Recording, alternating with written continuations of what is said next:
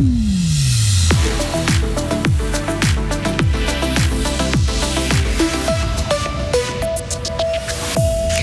Un baiser et des actes d'ordre sexuel avec des élèves, deux enseignants de l'Econ finalement blanchis, travaillaient jusqu'à 66 ans au moins. Le Conseil national est contre mais réclame un frein à l'endettement de l'AVS.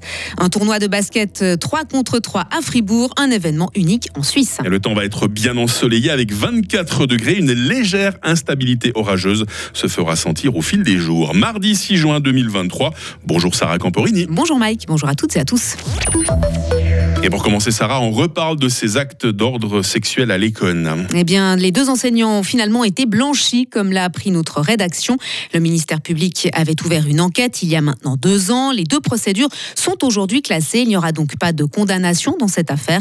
Loïc Chorderet revient sur ce qui s'est passé. Deux enseignants de l'école étaient sous enquête. Le premier pour un baiser avec la langue échangé avec une élève dans un ascenseur en fin de soirée lors d'un voyage d'études. Il l'invite ensuite dans sa chambre, mais l'élève âgé de moins de 18 ans à l'époque décline.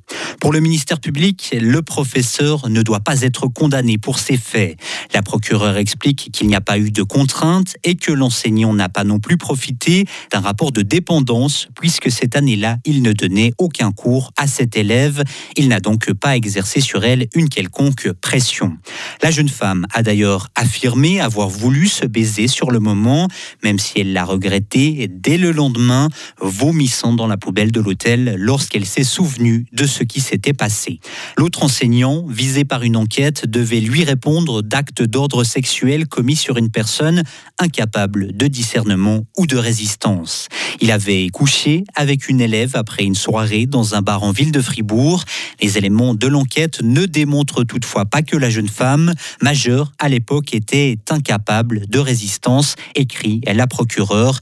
Il est donc lui aussi blanchi. Les frais d'avocat des deux hommes sont à la charge de l'État de Fribourg. L'un des deux enseignants a également touché une somme de 2000 francs en réparation du tort moral qu'il a subi avec la médiatisation de cette affaire. Un parking souterrain de 1200 places, une hauteur des bâtiments de 32 mètres maximum et 5 arrêts de bus. On en sait un peu plus sur la zone Prix-Lacombe Sud, l'endroit où Rolex va s'installer à Bulle et dont la dimension atteindra l'équivalent de 15 terrains de foot. Les autorités bulloises ont présenté hier le plan d'aménagement de détail. Il sera mis à l'enquête publique vendredi. Pour le syndic de Bulle, Jacques Morand, ce lieu sera, je cite, une usine dans une prairie.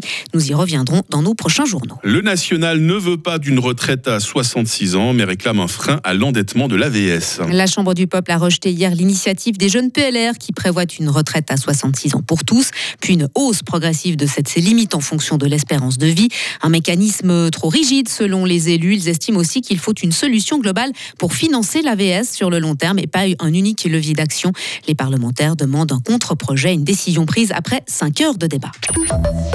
Un événement unique en Suisse, euh, Sarah Fribourg organisera un tournoi de basketball 3 contre 3. Oui, cette compétition qui attirera plusieurs des meilleurs joueurs et joueuses de la planète aura lieu du 6 au 8 juillet prochain sur l'esplanade de Saint-Léonard entre la patinoire et la salle Omnisport.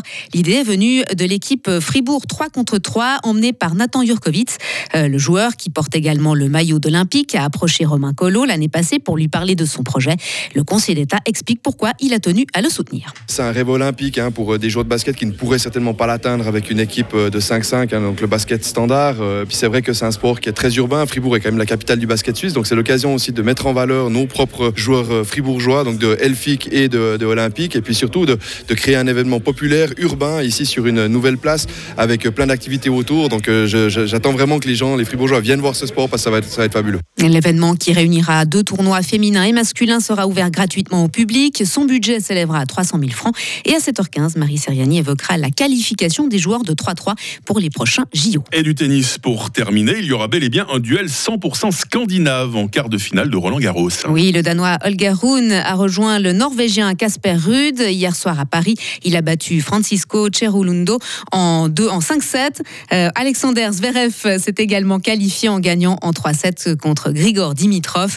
Il défiera Thomas Echeverry qui a dominé Ishihito Nishioka en 3-7.